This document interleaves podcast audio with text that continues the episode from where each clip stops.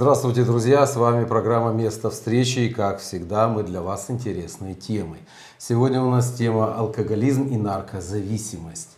Как всегда, в студии Артем Мирошник, Игорь Поляк. И у нас сегодня гость Валентин Агаджанов.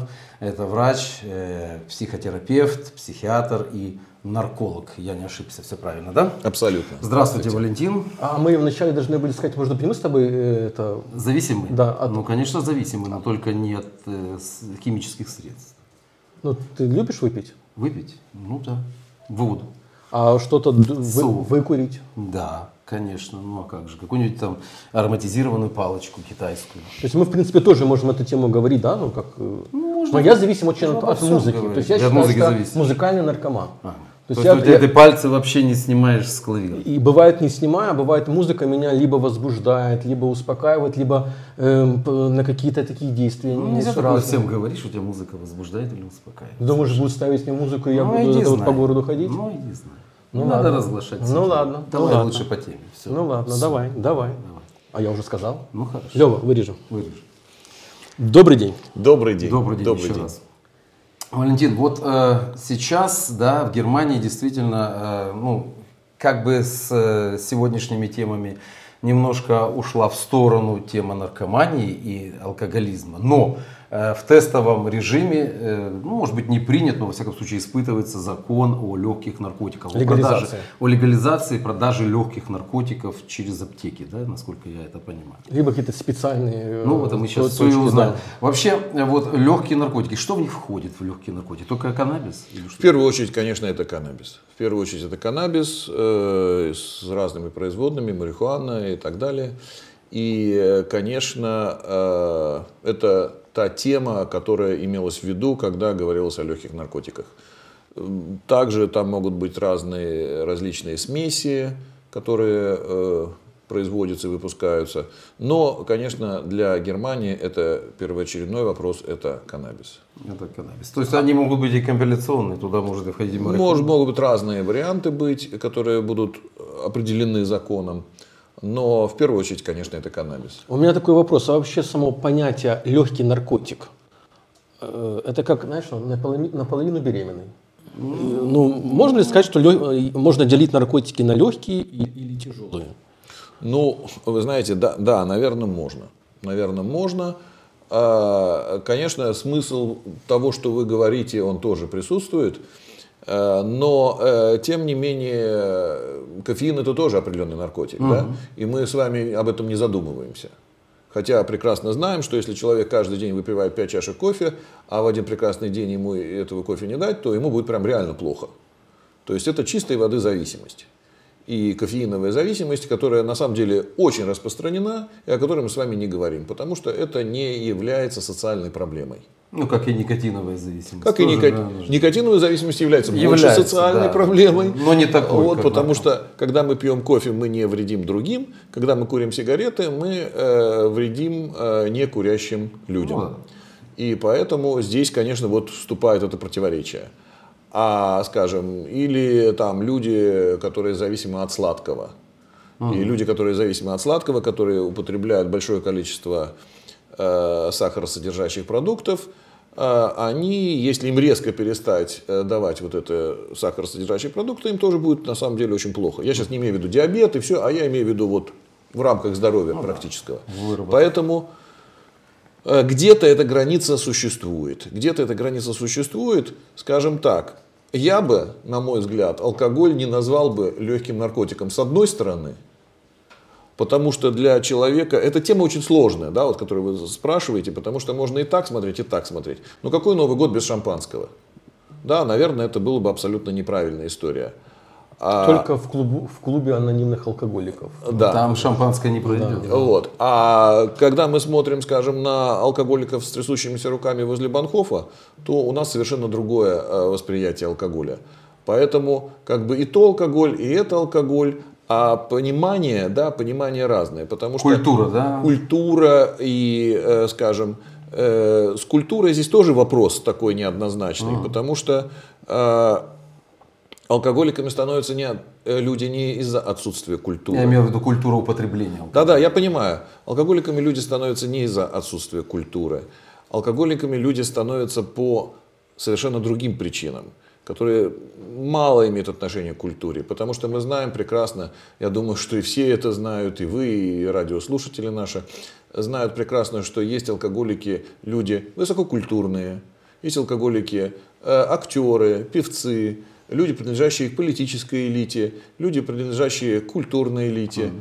И тем не менее это э, нисколько не, не мешает э, людям стать в конечном счете алкоголиками. Ну, социальное зло, оно идет сюда параллельно. Да, вот, поэтому здесь, э, скажем так, эта проблема, она не является от э, проблемой образованности населения. Это проблема гораздо, это было бы слишком примитивно, такой немножечко советский подход. Э, эта проблема лежит гораздо глубже. И вот на таком поверхностном подходе, что типа, да, ты культурный, ты культурно употребляешь алкоголь, значит, ты не станешь алкоголиком, а я там сижу и тихо пью там на скамеечке, значит, я не культурно употребляю, я стану алкоголиком. Это слишком упрощенный вариант. Хорошо, вот э, сам вот этот вот закон, ну, в тестовом варианте проект. сегодня, проект закона, неважно, да, он не будет ящиком Пандоры, то есть не будет ли, вот, например, разрешение употреблять легкие наркотики, потом провоцировать э, к употреблению каких-нибудь более тяжелых форм или ну, я понимаю, я понимаю, я понимаю, что вы имеете в виду. А, дело в том, что есть закон или нет закона, есть реальность. И в сегодняшней реальности очень большое, я не хочу называть какие-то конкретные цифры, но, скажем так, очень большое количество людей э, в Германии, да и вообще в Западной Европе, да и в Восточной, само да собой, везде, тоже да, везде, употребляют каннабис. И вне зависимости от того, есть этот закон или нет этого закона, э, количество людей, реальность такова, что большое количество людей употребляют ежедневно, еженедельно или с другими какими-то периодичностями употребляют каннабис. Каннабис э, уже большое количество детей в школах, начиная с 14 лет, uh-huh. уже пробовали каннабис. Я говорю, я не хочу сейчас какие-то цифры точные давать, чтобы не вводить. Чтобы потому что никого есть, не есть такая статистика, есть другая статистика. Вы же понимаете, статистика это вещь такая, тоже не, не всегда точная. Но как бы даже из э, вот этого своего собственного ощущения, э, что, конечно же, Большое количество уже подростков употребляют каннабис, по крайней мере пробуют каннабис. И вне зависимости от закона, закон практически никак не преследует людей, даже вот закон, который я имею в виду, не разрешающий, а закон запрещающий. Употребление. Употребление, да. То есть закон преследует только дилеров, mm. и человек для собственного употребления может иметь каннабис, и в общем ничего плохого с ним не произойдет. Поэтому э, здесь это такая история, что этот закон, он скорее Э, просто э, легализует то, что уже де-факто легализовано. Ну, то есть плюс, от этого же выиграет. Плюс пополнение бюджета. Ну, это да, же. это безусловно, но это уже не тема врача. Ну, а, а если такой... это через аптеку будет, то это же, наверное, тоже каким-то рецептом. Это будет по рецептам? Есть или? сегодня уже, сегодня уже продаются официально как бы лекарства, которые продаются по рецепту врача, лекарственные препараты, но они продаются в очень маленьком количестве, потому что Э, условия их выписки для врача, они достаточно жесткие, достаточно ограниченные. И, э, в общем-то, очень мало врачей, которые себе позволяют, да, там, например, психиатр теоретически может лечить депрессию препаратами каннабиса. Э, вот я в своем окружении таких психиатров не знаю. То есть лимитировано, да, выписать невозможно. В основном это, в основном это Э, выписываются для людей, которые, э, употреб... Э, которые имеют тяжелые хронические боли. Или, по-моему, для онкобольных. Ну, как ну, боли, это болевой, в основном, болевой синдром. Там уже не важно, ну, а, в зависимости от онкобольной или угу. ну, другие, другие причины тяжелой невыносимой боли, и выписывается каннабис. Имеет ли это большой смысл? На мой взгляд, не сильно большой потому что людям с э, тяжелыми невыносимыми болями да, выписываются опиаты, которые гораздо эффективнее снимают боль. Вот. Как промежуточный вариант между другими препаратами и опиатами можно использовать каннабис. Ну, то есть, как бы, да, расширяет возможности врача, но большого какого-то принципиального, какого-то революционного значения э, в терапии пациентов каннабис сегодня, на мой взгляд, не имеет. У меня еще такой вопрос. Э, этот переход от легких к тяжелым наркотикам, он быстрый? То есть человек начинает с легких, да, вот там вот траву покурил, ему кажется, что это он не наркозависим, это легально уже Ну, можно если скоро этот будет. переход вообще будет. Да, насколько вот этот переход идет быстро, то есть человек получает какое-то удовольствие, ему этого мало. Он хочет попробовать что-то еще другое. Вот, может быть, вы как по опыту скажете, что э, как это? Как быстро Дело в, том, дело в том, что в зависимости от того, в какой среде человек находится, в зависимости от того, э, э, какие предпосылки личностные у этого человека есть. Вообще, вот это хорошо разобрать на примере алкоголя, да, потому что алкоголь, вот как я сказал, тоже можно к легким, от легких до тяжелых Да, наркотиков, да, да. себе представлять. А, Потому что все мы знаем, что в молодости, да, в студенческие годы э, употреблялось э, большое количество алкоголя. Ну что там греха таить, я заканчивал медицинский институт, э, там мы общались э, с ребятами из театральных институтов, э, другие, другие вузы. В студенческие годы, когда происходит становление человека, и вот это пробуется, все узнается мир, э, употребляется большое количество алкоголя. Не факт, что через 10 лет люди употребляют большое количество алкоголя. Не факт, что э, через 20 лет люди употребляют большое количество алкоголя. А, при этом это одна категория людей, а другая категория людей спивается. Вот в чем вопрос. Потому что спивается та категория людей, которые пьют алкоголь не для удовольствия, которые пьют алкоголь, чтобы использовать алкоголь как лекарство. Лекарство от страха, лекарство от депрессии, лекарство от какой-то другой психологической проблемы. Потому что алкоголь – это прекрасный антидепрессант, это прекрасный анксиолитик И доступный. доступный легко и удобный для самолечения. Да, мне не нужно идти к врачу, я пойду и выпью, мне станет легче. Проблема заключается только в том, что когда алкоголь заканчивает свое действие, то депрессия становится еще глубже. И это заставляет человека идти и снова употреблять алкоголь. Он выпивает, ему становится легче, но когда заканчивает действие, становится еще хуже, еще ступенька ниже, и таким образом развивается зависимость. Если человек употребляет алкоголь для того, чтобы, знаете, как к мясу э, красное вино, компании. а к рыбе, да, белое вино, а, вот, то, а, а там водочка, там подсоленый огурчик в определенной ситуации и, и так далее, да, э, шампанское на Новый год, то, как правило, алкогольная зависимость не, не развивается. То есть вот уже и культура употребления. И с этого человека алкоголика не, не получится. получится. Ест много. На самом деле есть еще и определенные нейробиологические условия для развития алкоголизма. Но я не думаю, что это будет интересно, если я сейчас буду вдаваться вот именно в такую... А, а, Генетика а, сразу, биохимия, То, да. то есть есть такое, да, вот если так вкратце ответишь, что пред, как это, предрас- Предрасположенность. предрасположенность у человека, что независимо от его социального статуса, состояния компании, человек Однозначно. будет вот, зависим от спиртного и рано или поздно собьется. Однозначно, но здесь, опять-таки, здесь нужно понимать, что э, может быть, конечно, предрасположенность к алкоголю, но нужно смотреть немножечко глубже.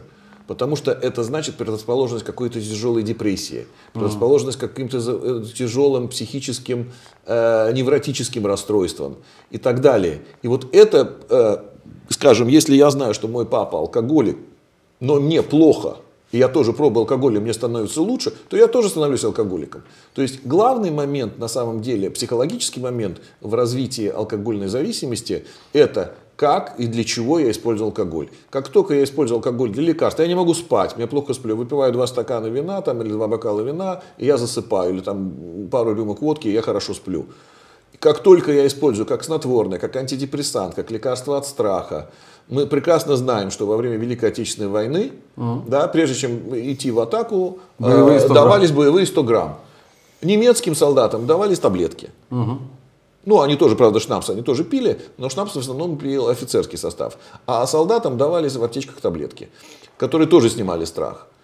Вот оно для чего делается, да, потому что алкоголь снимает страх. Нормально мы, когда в компании для удовольствия пьем, мы для того, чтобы убрать вот дистанцию межличностную между людьми, мы начинаем пить алкоголь, наша дистанция сокращается. Мы начинаем разговаривать э, более свободно, более легко. э, как бы- Весело поднимаем Э, какие-то э, темы Пословица, да, пословица знаменитая, что у у пьяного на языке, то у трезвого на уме, она начинает работать. И нам становится от этого либо хорошо, либо плохо. Но я хочу напомнить нашим зрителям, у нас тут кофе. Но при этом, как бы видите, дистанция Без очень коньяка. дружеская, да, и мы К сожалению. общаемся, да. И это сказал э, врач-нарколог. прочим. Вот, ну хорошо, значит, мы плавно, вот здесь даже не плавно, а очень быстро переходим к психиатрии. Как, как- как мой вопрос, то есть э, не будет ли и с каннабисом этого варианта, что мне его мало?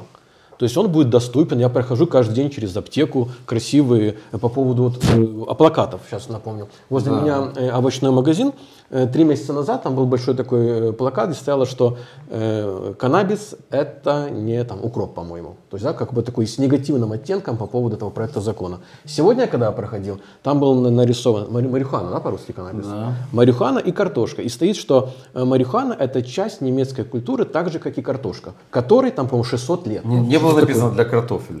Я вот думаю, а не будет ли так, что после этого закона пройдет какое-то время, и мы, ну, мы дойдем до какого-то абсурда, где будут такие плакаты, и приди, уколись. Ну, вот что это такое? Вы знаете, когда-то когда мы думали про абсурд, о том, что э, героиновым пациентам будут раздаваться шприцы, иголки, и, а сегодня э, как бы строятся дорогостоящие такие амбулантные центры, где не просто раздаются шприцы и иголки, а где даются уже в шприце готовый э, диаморфин. И это хорошо на самом деле. Это хорошо, потому что иначе это будет делаться все не под контролем врача. А, Но я понимаю и смысл вашего вопроса. Он несколько в другой плоскости лежит. А здесь я вам отвечу, что, к сожалению, к сожалению, если мы говорим о переходе к тяжелым наркотикам, то здесь вот эта алкогольная модель, она не работает. Потому что э, единожды попробовав тяжелый наркотик, от него трудно избавиться. Од- одноразовое даже иногда употребление героина, а если это 2-3 раза, и это уже может пойти зависимость. С каннабисом это несколько другая история. Насколько каннабис является стартом для героина, это зависит во многом, конечно, от той среды, где человек находится. Если э, человек находится в той среде, где ему дилеры, наркодилеры пытаются вместе с каннабисом э, как-то предложить героин и кокаин, то, э, естественно, э, человек э, попадает в эту, в, эту, в эту историю, в эту парадигму, начинает пробовать, и вот здесь вот, здесь начинается проблема. Потому что, если мы говорим о героине или кокаине, то э, потенциал зависимости колоссален, и э, здесь уже ощущение возникает такое, что, конечно, сдерживать себя человек уже просто физически не в состоянии. То есть, если мы говорим про каннабис, то это все такие, в принципе, на таком большом промежутке времени хочу употребляю, хочу не употребляю, прямо мне не то, что я умираю, прям употребить, если это независимый, как, так же, как и алкоголик, я имею в виду, да, то есть вы понимаете, да, разницу, вот, то есть люди, употребляющие алкоголь, и люди алкоголики, э, больные алкогольной зависимостью, это разные вещи, вот, но то же самое и с каннабисом. Это близко, да, то есть есть люди, которые там раз в месяц, там, или раз в полгода, или раз в три месяца себе э, сели там в кружок или в одиночку и э, покурили каннабис, и хорошо. А есть люди, которые без этого не могут жить. Вот это разные истории. То есть тогда уже переход- начинается зависимость. Да, получается. Сам, сам каннабис может вызывать зависимость? но, смотрите, конечно, однозначно, однозначно. А, Однозначно. Опять же, так же, как и алкоголь, да, у одних людей это э, происходит достаточно быстро, у других людей это происходит или медленно, или не происходит вообще. А вот что касается так называемых тяжелых наркотиков, вот как мы говорили, да, вот ваш тоже, возвращаясь к тому вопросу э, предыдущему, то здесь ситуация такая. От человека уже зависит очень мало. Ну, От то есть- человека зависит уже очень мало, и самостоятельный выход из зависимости с тяжелыми наркотиками практически невозможен.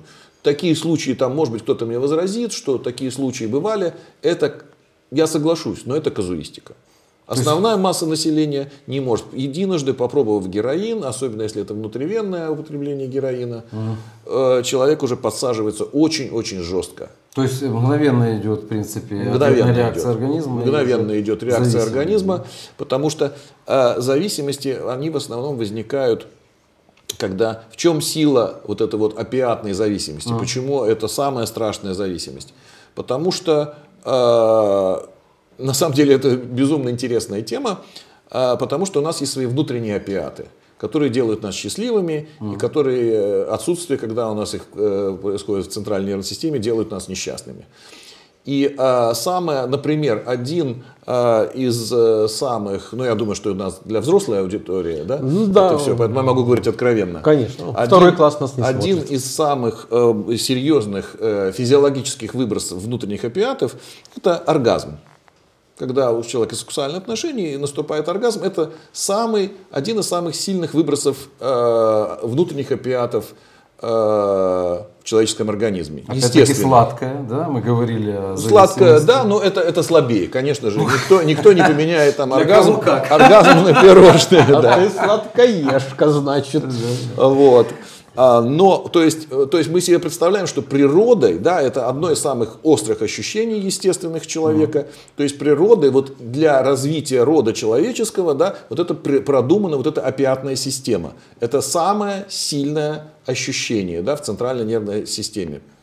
И э, когда мы предлагаем человеку опиаты, искусственно вводимые в организм, которые по своей силе превосходят естественные в 10, 20, 30 или 100 раз, то зависимость возникает сильнейшая. Ну, проблема, возник... проблема еще в том, что после того, как человек употребляет э, вне... внешне привнесенные опиаты, внутренние опиаты перестают вырабатываться.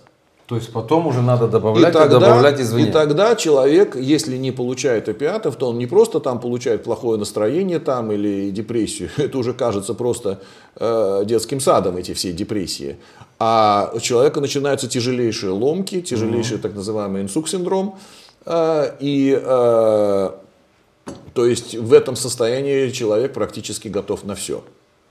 И как бы вот когда вот показывают вот эти фильмы, да, когда э, людям просто вводят, а их не нужно бить, их не нужно пытать, да, людям вводят наркотики, а потом просто перестают им вводить наркотики. И рассказывается все. То есть это хуже, чем любая какая-то пытка может быть для человека.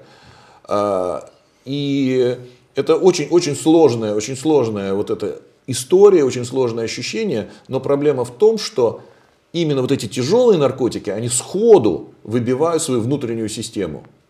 И поэтому своя внутренняя система перестает работать, и человеку начинается просто крайне необходимая потребность в употреблении других. Что касается того же каннабиса или алкоголя, то этот процесс, конечно, происходит, происходит не так не так, и сами рецепторы, на которые они воздействуют, да, это тоже все-таки, хотя алкоголь опосредованно воздействует на опиатную систему, надо тоже сказать, вот, но все равно это не такое прямое действие.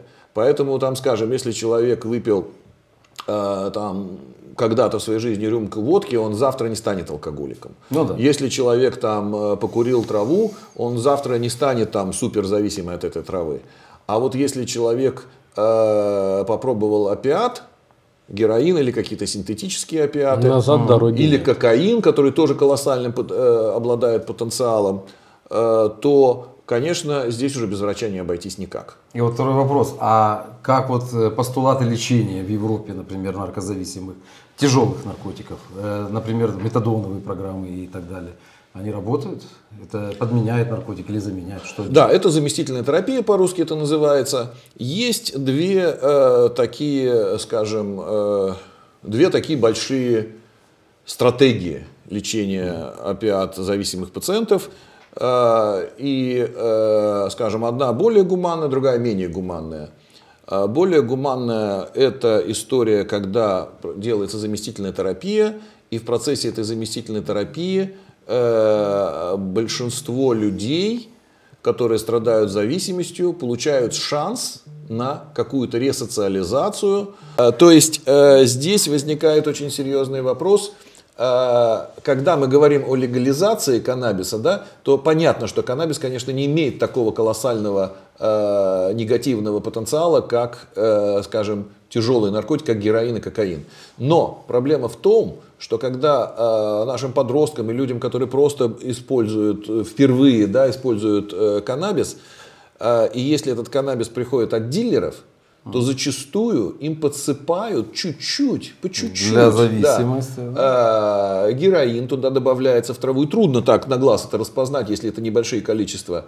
И э, если это какие-то порошковые легкие наркотики в виде порошка, то доб- добавляется чуть-чуть кокаин, и у человека, а потом ему предлагается попробовать, а человек уже к этому готов.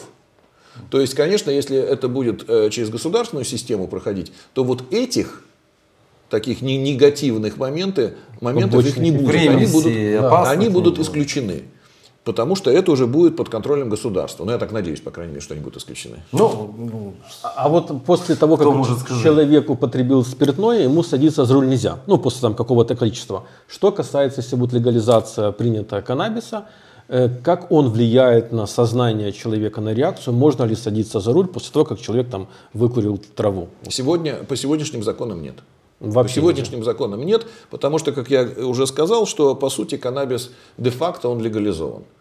А, Де-факто, если человек употребляет, э, консумирует каннабис, то ему никаких наказаний, в общем, не предвидится. а там доза какая-то есть определенная? Как Нет, можно? там пока, пока этого нет. Видимо, возможно, это тоже будет дальше разрабатываться, но на сегодняшний день э, употребление э, каннабиса, если будет это определено, то это абсолютное нарушение, абсолютная э, такая предпосылка для того, чтобы у человека забрали э, водительские удостоверения.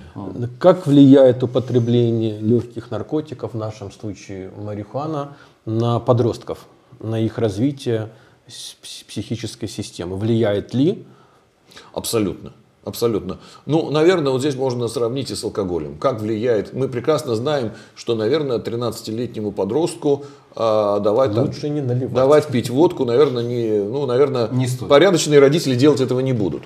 Вот. А, ну, вот приблизительно так же, да, потому что а, нервная система подростка неустойчива, а, у подростка нет социальной компетенции, он не может э, регулировать употребление, он не понимает до конца, в какой ситуации ему это э, можно, в какой ситуации это нельзя.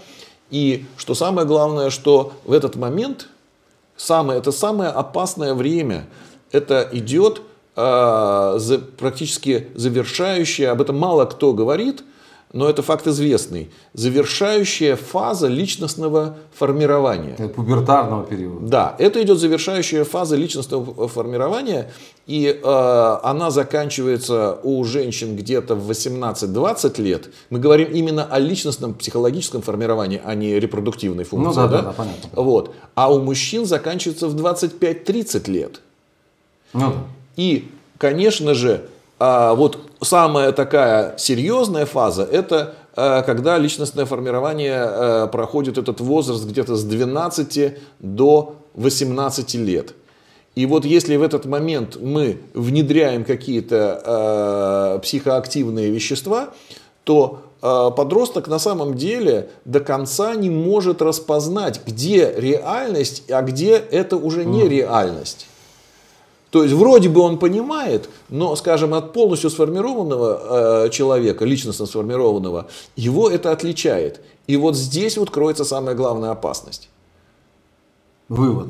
Шампанское можно немножко, возможно. У нас Но этого Лучше нельзя. Ну тебе попозже. 41? Ну, Ну так ты уже плюс, сформирован. ми- то есть я уже как ребенок не Ты канаю. можешь в аптеку идти. Э, Для родителей есть ли какие-то признаки, что их ребенок употребляет каннабис? Первые признаки, как может Да, родитель вот как вот можно определить по ребенку? Это зависит от интеллекта ребенка. Среднестатический. Если хорошо Если, если, если ребенок как бы с высоким интеллектом, то, конечно, он родителя обманет.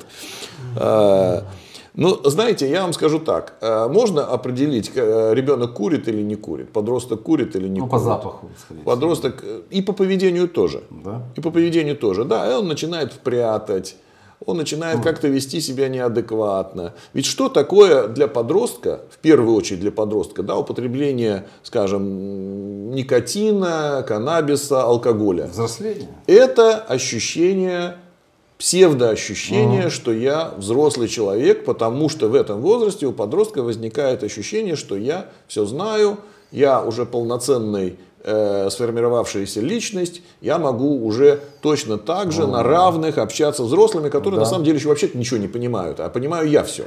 Вот это вот это очень опасная фаза. И употребление каких-то психоактивных веществ, конечно, в это время особенно для подростка опасно. А, нужно каких-то конкретных, да, вот прямо сказать, что если это, конечно, не идет об отравлении, но отравление, любой уже человек увидит, что человек от, от, от, отравлен, да, что у него там нарушается дыхание, у него начинаются какие-то судорожные э, подергивания, у него начинаются какие-то другие нарушения, изменения зрачков а и так такие далее. могут быть из, э, от легких наркотиков, от каннабиса? Разве такие изменения могут При, при избыточном употреблении, Могут. конечно. Конечно. Если, если человек вплоть до потери сознания, вплоть до развития психозов. быть? Такая серьезная токсикация может быть. Вплоть до развития психозов.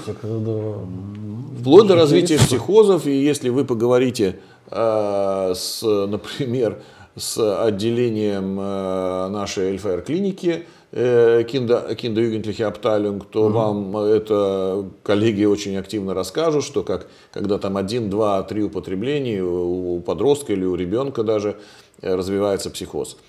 А, Вот. Это, это возможно, это возможно, поэтому, конечно же, для детей это для детей и подростков это, конечно, и чем, чем меньше подросток, э, тем, конечно, хуже вот это воздействие, более опасно становится для употребления. А еще такой вопрос. Э, Человек смотрит нашу программу, и он считает, что только э, частоту, как он курит, это не опасно, независимость. С какой частотой употребления можно сказать, что человек уже зависим от, например, употребления каннабиса? Я бы вам сказал не про частоту, а я бы вам сказал э, в зависимости от того, насколько это человеку мешает жить. Вот если человек э, употребляет каннабис, при этом он ходит на работу, при этом он успешный, при этом он э, выполняет все свои социальные функции, при этом он, э, у него все в порядке с семьей, то, собственно говоря... Помогает. То, собственно говоря, почему бы и нет, да?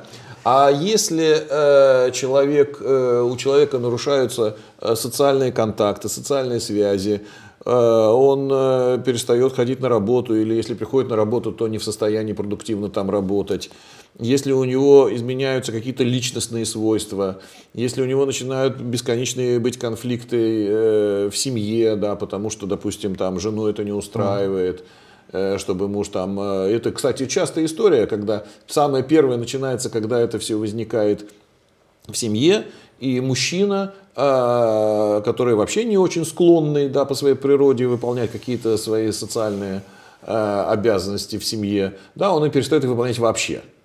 То есть он перестает заниматься детьми, он перестает э, интересоваться женой, э, и как бы он просто как бы уединяется с собой или с э, друзьями, которые вместе с ним употребляют, в кавычках, друзьями.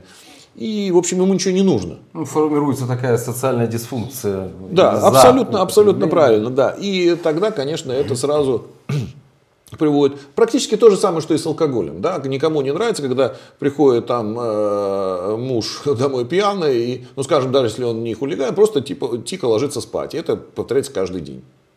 Ну, то есть на первый, на первый план выходит э, социальная ответственность, да, контроль за собой, психотип человека. Я вам скажу опять, далее. я повторюсь, это мое глубокое убеждение. Если человек употребляет какие-то э, вещества именно как лекарство, именно как уход от действительности, потому что ему эта действительность не нравится, и он не хочет жить в этой действительности, ему нужна хотя бы какая-то передышка, он, э, на самом деле, как правило, люди зависимые, их не надо их считать там, за идиотов или за каких-то умственно отсталых. Как я сказал, люди высокоинтеллектуальные, Ага. Э, могут быть зависимыми, это не имеет значения. Вопрос заключается в том, что мне этот мир не нравится, и я хочу из него хотя бы, ну, хотя бы на часок, хотя бы на два, но Отдохнуть. хочу уйти из него, да, потому что мне в этом мире плохо, а я хочу попасть в тот мир, который хорошо. И вот это сближает все зависимости, включая зависимости из психоактивных веществ и, скажем, компьютерную зависимость. Да? Человек сидит в своей игре, и играет в нее 24 часа в сутки.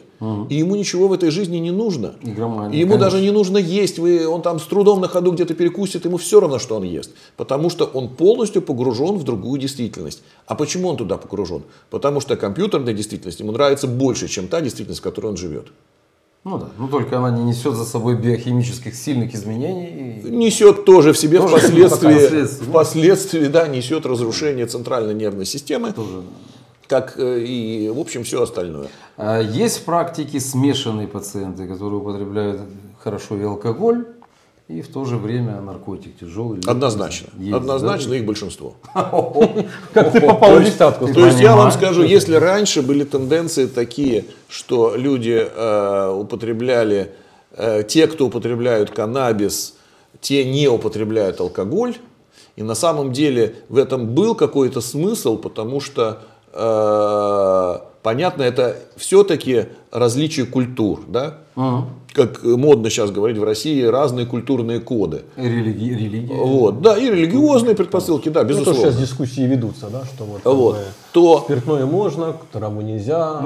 то религия сейчас можно. в мир глобализации, глобализация коснулась и это, этого вопроса, и сейчас люди употребляют и каннабис, и алкоголь, и тяжелые наркотики, и кокаин, и смеси, и все, что только И все это у в, них одном, есть. в одном да, флаконе. потому что э, здесь как бы э, через алкоголь они пытаются достичь одного эффекта, через каннабис другого, а через героин третьего. И как это лечить потом, когда такая смесь? Это очень сложно лечить. Это очень Но сложно. сам человек не может выйти из этого круга как удовольствия. правило, нет.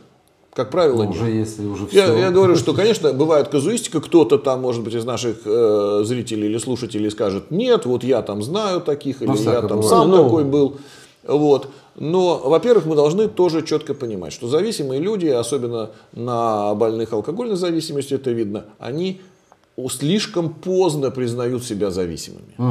Они признают себя зависимыми, как правило, когда уже практически все общество, ви- все социальные э, среды от них отворачиваются. Когда их выбрасывают из всех социальных кругов. Когда ломается семья, когда забрали э, водительское удостоверение, когда уволили с работы, когда выгнали из квартиры и негде жить. Детей забрали. Ну, это Это, э, детей забрали, это, да, безусловно, конечно. То есть, когда человек превращается, теряет свою социализацию и становится полностью, э, приближается к такому асоциальному состоянию, вот только тогда уже люди говорят, ну да, теперь давайте мне помогайте. Давайте мне помогайте, а в головном мозгу уже осталось не так много. Да-да. Да? Вот эти руины, надо понимать, что головной мозг там нарастить невозможно. Ну и там же плюс и внутренние органы, которые тоже... Это, это тоже, безусловно, играет свою роль, но в первую очередь, конечно, разрушается головной мозг. Это самая большая проблема. Вот. И э, вот эта ситуация, что человек зависимый, он слишком, так же, как я еще, вот еще раз все-таки хочу обратить внимание на компьютерные зависимости, э, потому что в них тоже происходят те же самые процессы. Да? Э, подросток э, или даже молодые люди, э, которые компьютерно зависимые, они э, этого не признают. Ну да, это да. Они этого не Ну да. признают. И э, Уход на самом деле, на самом деле, и там есть очень интересное дилерство. То есть Ну, а есть диль- биохимия организма тоже так быстро Меняется, меняется? меняется. Настолько же быстро, Меняется. как и от наркотиков? меняется, меняется, потому что а, наша биохимия организма, я всегда привожу пример, который а, очень четко показывает вообще, э, как наша биохимия связана и наша физиология связана с психотерапией, особенно для людей, которые, я же еще врач-психотерапевт в первую очередь, Нейронами нашими. да, которые связаны э, для людей, которые недооценивают психотерапию. Я всегда говорю, вот представьте себе, вы пришли к врачу, открываете дверь, говорите, здравствуйте. Врач говорит, а ну пошла отсюда вон.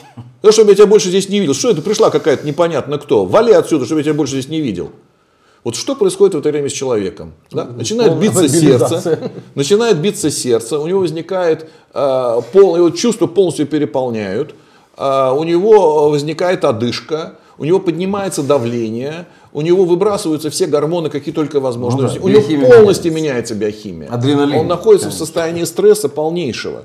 У него выбрасывается инсулин, у него сжигается сахар. То есть на самом деле там такие идут процессы, что мы еще половину этих процессов и не знаем. То есть это вы э, а всего-то что- несколько слов Да, сказали. ведете к тому, что когда человек в игре, он тоже же испытывает массу эмоций. Конечно. А вы Он- так чем? пробовали на ком-то? На пациентах, на пациентах нет. Нет? Нет. Ну, это опасно. Это интересная реакция. Ну, а если пришел уже А пациент если, с ножом? если э, выплескивается адреналин, человеку это может понравиться, и в следующий раз он придет именно Нет, ради это не нравится, эффекта. это негативные эмоции. Как правило, да. Я пробую в позитивном смысле воздействие Лучше психотерапии на пациентов. Однозначно. Ну, то есть, вот, да, еще и зависит, наверное, от тех игр, которые ребенок выбирает, а в принципе ребенок выбрать сам не А может. игры-то, а игры связаны, как правило, с агрессией. Да, с агрессией эмоциональной. Потому что, как правило, это войны. Да, да. Как правило, это войны, и, как правило, просто я хочу сказать, что есть, я тут, у меня один есть пациент зависимый, э, компьютерно зависимый, ну, то есть он не один, он мне просто э, интересно рассказывал, как э, они уже делают бизнес, они продают оружие, вот это виртуальное, да, Ну, да, да. и просто, э, когда он мне назвал цену этого оружия, да, оружие там на недельку повоевать 600 евро, я так призадумался, думаю, ну, хорошо, вообще-то. Ну, виртуально. Уже же создают аватары, и фирма Nike выкупила лицензию на продажу своих кроссовок аватаром. Да, для, То есть для они персонажей виртуальные. игровых, конечно, да. Они это виртуальные. огромный рынок. Что касается каннабиса, то здесь тоже интересные есть культурные интересные моменты, э, когда э, люди ходят на, скажем, такие научно-фантастические фильмы, особенно в 3D, и перед этим они так здорово употребляют каннабис. Вот они посидели, покурили и пошли на какое-то интересное, интересное кино. Там же 3D. И пошли на какое-то интересное кино. А Вот. Или наоборот, они там идут на хоррор-фильмы. А, То есть это уже дело вкуса. Но вот это просто это кино уже становится не просто а, информация, да, которая Извне идет с экрана, уже. а это уже идет такая активная информация, которая идет изнутри. Да? То есть этот ки- это кино начинает уже крутиться в голове. Уже не 3D, а 4D. То Восприятие. есть головной мозг начинает сам уже продуцировать свое кино. Вы сказали, что одной из проблематик всех зависимостей есть это уход от реального мира, от, наверное, каких-то проблем. Да. Как специалист, может быть, вы подскажете, какие есть способы немножко отдохнуть от реальности, но при этом не уйти в область употребления легких, тяжелых наркотиков, Алкоголя, компьютерных Как, игр. например, может быть, просто расслабиться или получить удовольствие, не употребляя ничего, что потом может привести к зависимости. Вы знаете, я вам скажу так, что э, да я вообще не противник э, каннабиса и не противник алкоголя. Так, программа приобретает другой уже Как характер. всегда в конце программы у нас рождается истина. Да, я не противник, э, э, и как вот говорится, этих легких наркотиков. Хотя сам я каннабис не употребляю, честно скажу, но иногда употребляю алкоголь. Ну, это, по-моему, тут все сидящие. Вот, поэтому я в этом на самом деле никакой проблемы не вижу. Я вижу проблему в том, что, как я еще раз говорю, что зависимость развивается только у тех людей, скажем, в большей части у тех людей, которые э, употребляют то или иное психоактивное вещество как лекарство. Вот тогда, когда уже исходно человек болен, он может этого не осознавать, он может это не понимать, но он это чувствует, он это ощущает. То он ощущает недовольство жизнью. изменения выходят. Безусловно, да. безусловно. В первую очередь и психические, какие-то психологические изменения.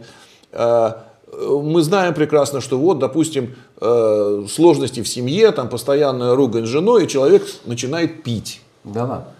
То есть он входит в состояние депрессии, потому что у него постоянный конфликт с женой, потому что он идет на- домой после тяжелой, там, скажем, работы, умственной или физической, и знает, что там его ждет стресс. Он сворачивает оттуда в гараж и выпивает бутылку водки. И приходит уже домой усиленный этой бутылкой водки. Защищенный. Защищенный, да. Ну, плюс окружение, которое... Плюс окружение, поскольку один человек, как правило, таких людей несколько, да, они друг друга, вы знаете, как люди с нарушенной психикой, они Помогают друг другу. очень интерес, интересно, есть такие негласные законы психологии, которые нигде не написаны.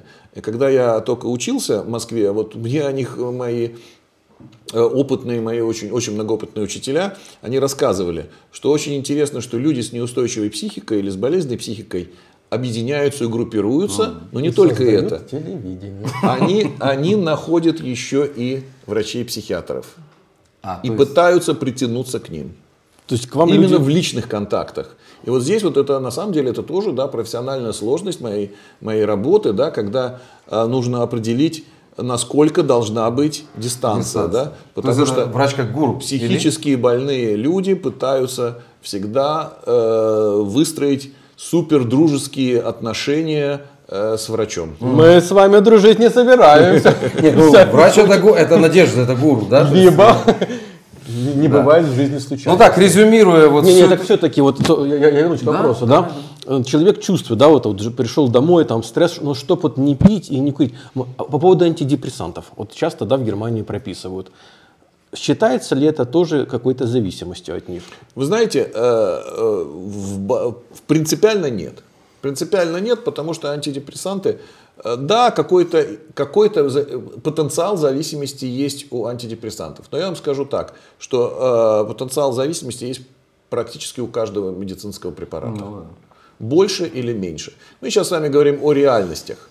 А, В реальностях э, антидепрессанты не являются веществами, которые вызывают какую-то серьезную зависимость.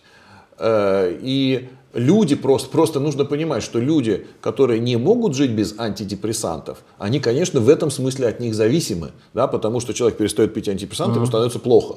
То есть, если депрессия не проходит, и депрессия затяжная, то как бы ему просто это становится необходимо. Э, Здесь очень многое зависит от искусства врача. Потому что антидепрессантов великое множество, направлений действия антидепрессантов тоже великое множество. И здесь, конечно, нужно понимать, и врачу зависит от искусства врача, от его опыта, от его знаний, от его постоянного самообучения, э, потому что это все развивается, и антидепрессанты каждые 2-3 года появляются новые, новые, новые. И э, вот здесь вот нужно просто понимать, когда-то здесь тоже вы затронули очень интересную тему. Когда изобрели первые антидепрессанты, э, то думали, что проблема депрессии решена. Но выяснилось, Таблетками. что они, да, но Да, выяснилось, что они не, не всем помогают. И вот после этого э, момента, когда их первые анти- антидепрессанты изобрели, а это уже прошло очень много лет с тех пор, а, не придумали еще ни одного антидепрессанта, который мог бы идеально подходить для Избавить. лечения всех депрессий. И до сих пор есть депрессии, которые не лечатся ни одним из антидепрессантов.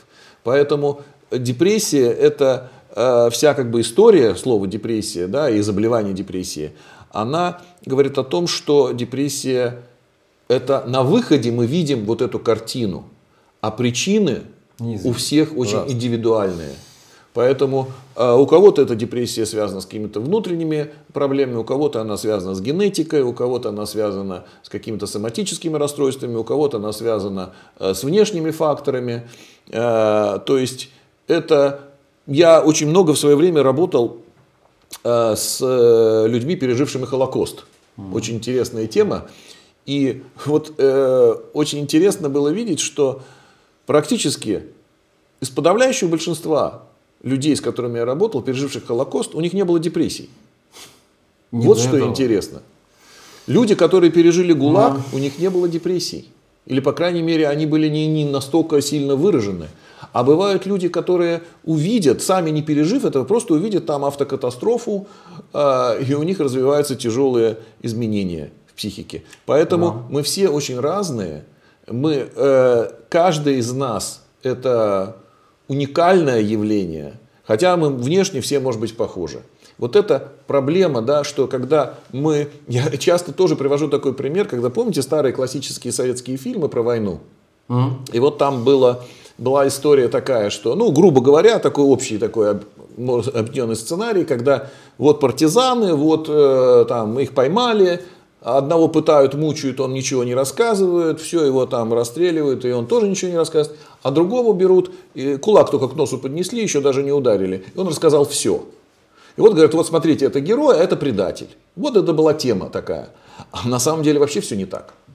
На самом деле вообще все не так. У одного человека один порог боли, у другого человека другой порог боли. У одного человека один порог страха, у другого человека другой порог страха. Может быть, вот этого человека, который быстро стал предателем, нужно было вообще, чтобы он связью занимался, или какими-то математическими выкладками, или еще Ну, не чем-то.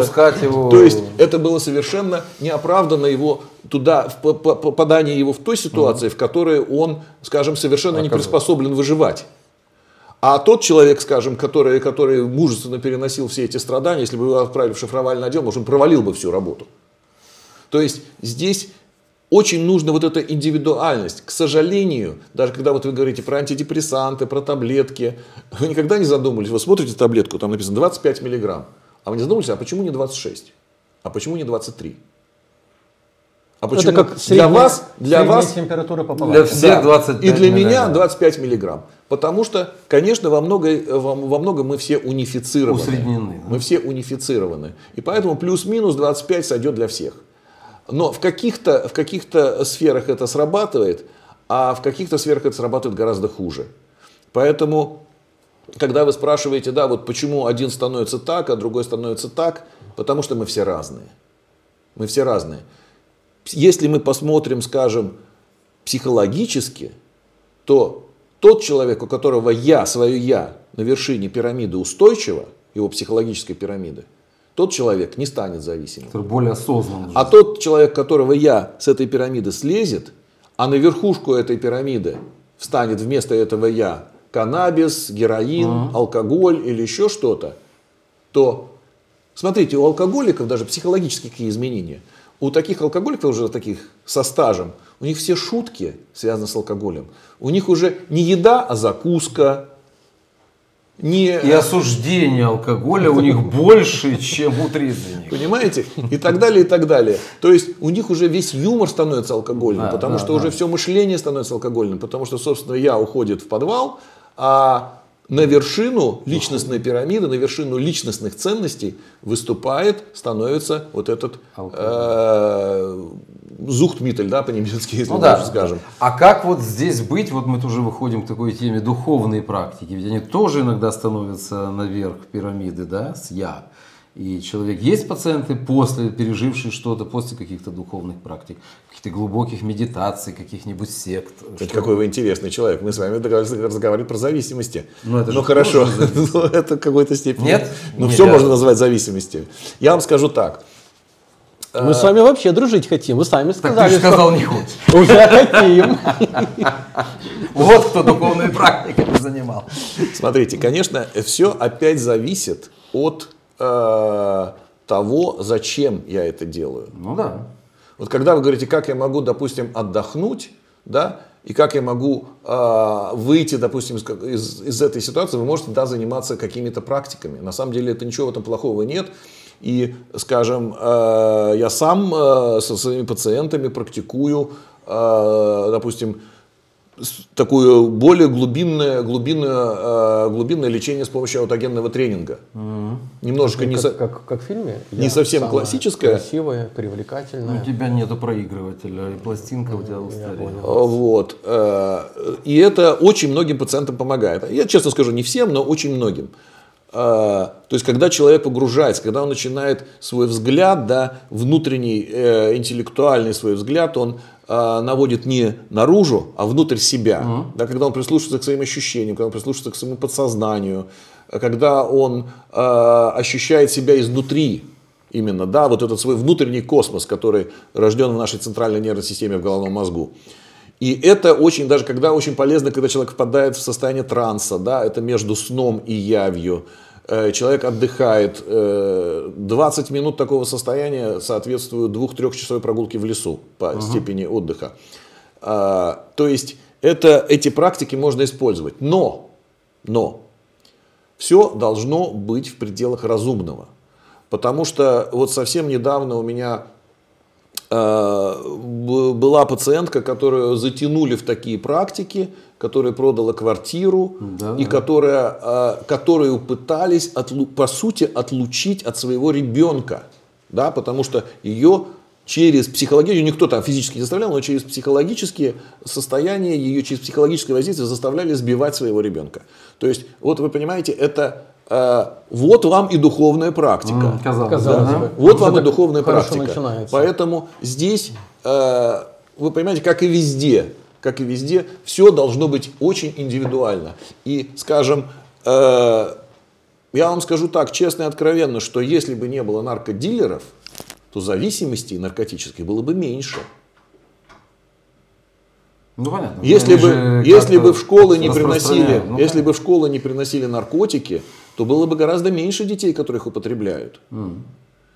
И то есть опять же, если бы не было корысти использовать эти э, духовные практики в своих личных целях, да, в целях обогащения, в, цель, в целях манипуляции людьми, э, в целях э, мошенничества, если хотите, то тогда бы эти духовные практики были бы чистыми и э, абсолютно такими красивыми. Но когда это используют, когда это попадает в руки, скажем, людей, да. Ведь это, возвращаясь, вы не хотели со мной говорить на тему ковида, а я вам скажу на тему ковида. А мы не хотели? Не знаю. Не хотели, не хотели. Не хотели? Не хотели. Не хотели. А я вам скажу на тему ковида. Почему эта вакцина сегодняшняя, ну, скажем, вся вакцина, да, какая есть там, неважно, это спутник, или это китайская, или это Pfizer. американская, Pfizer. да, почему эта вакцина разбила общество на а, две части большие, между которыми не просто идет диалог, а между ними нет диалога, между ними идет Там война. война, Взаимообвинение, скажем. Да. Да, откровенная война, если послушать э, Макрона, так это уж куда уж там, какие уж тут обвинения. Особенно его последний, Ну да, да, да, это... И он, еще, он еще и подтвердил потом, что это он все правильно сказал. когда ждали, что он извинится, Да, он он подтвердил, подтвердил, подлил да. масло в огонь. Вот. Почему, почему вот такое страшное противоречие? Вы не задумывались, а почему а, нет таких противоречий от вакцины от столбняка? Никто, вообще, вообще-то, если человек попадает земля в рану, и он знает, что он может заболеть столбняком, а столбняк это смертельное Опасное заболевание. заболевание, да. Это не просто опасное, это смертельное заболевание. Я вам скажу, что неизвестно, что лучше, э, умереть или выжить. Потому что выживающие становятся Ну, полными, могут, полными инвалидами. Да?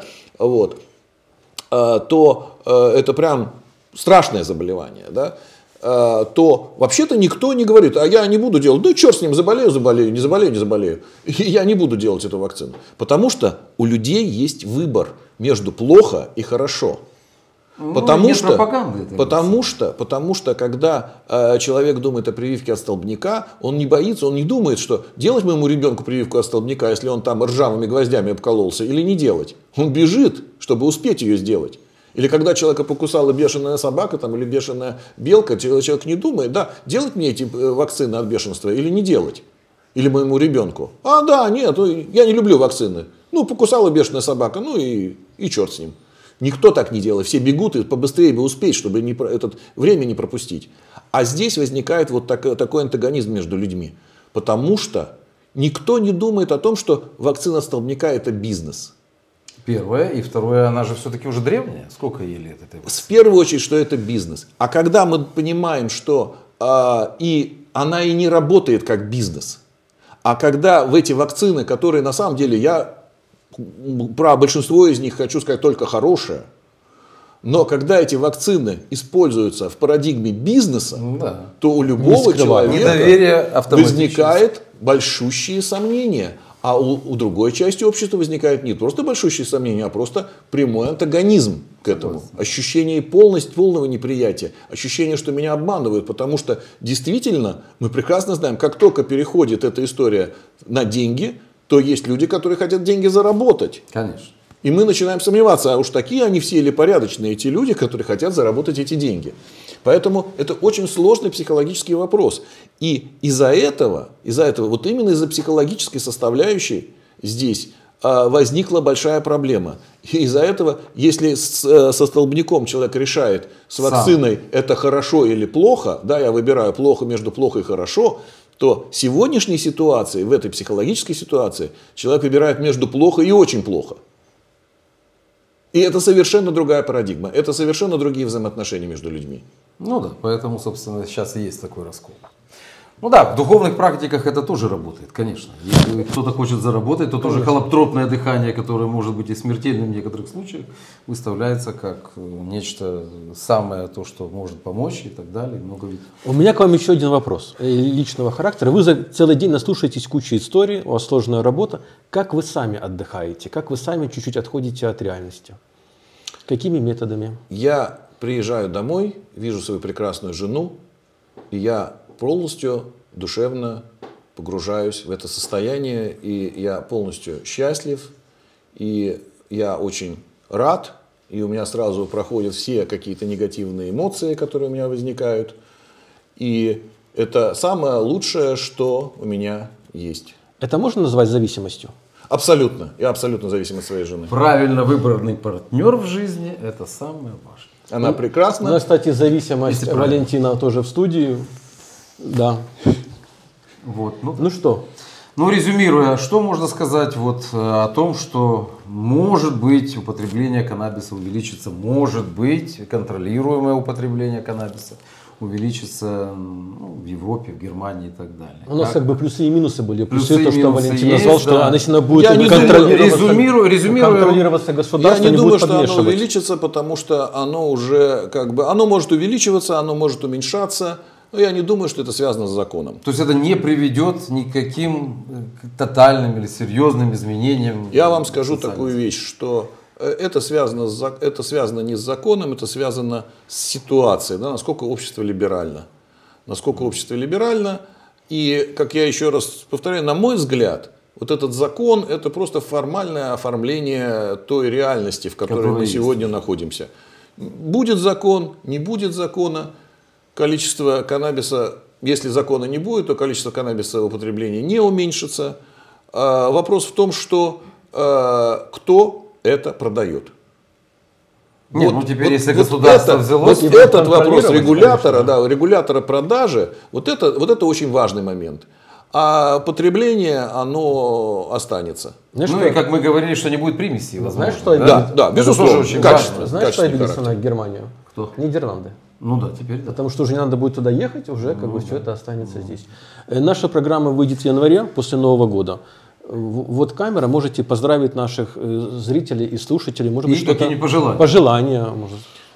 А, Дорогие зрители, дорогие слушатели, я вам желаю быть зависимых в первую очередь от своих любимых людей, от своих а, людей, с которыми вам хорошо, с которыми, с которыми а, вы чувствуете себя счастливыми, от своих детей, которые тоже должны быть у вас счастливыми, радостными, и чтобы у вас все в новом году было хорошо, и чтобы э, никакие ни каннабисы, ни героины, ни алкоголи никогда не влияли на вас негативно, чтобы у вас в жизни было только радость, счастье и здоровье. И никогда не подменяйте понятия. Да?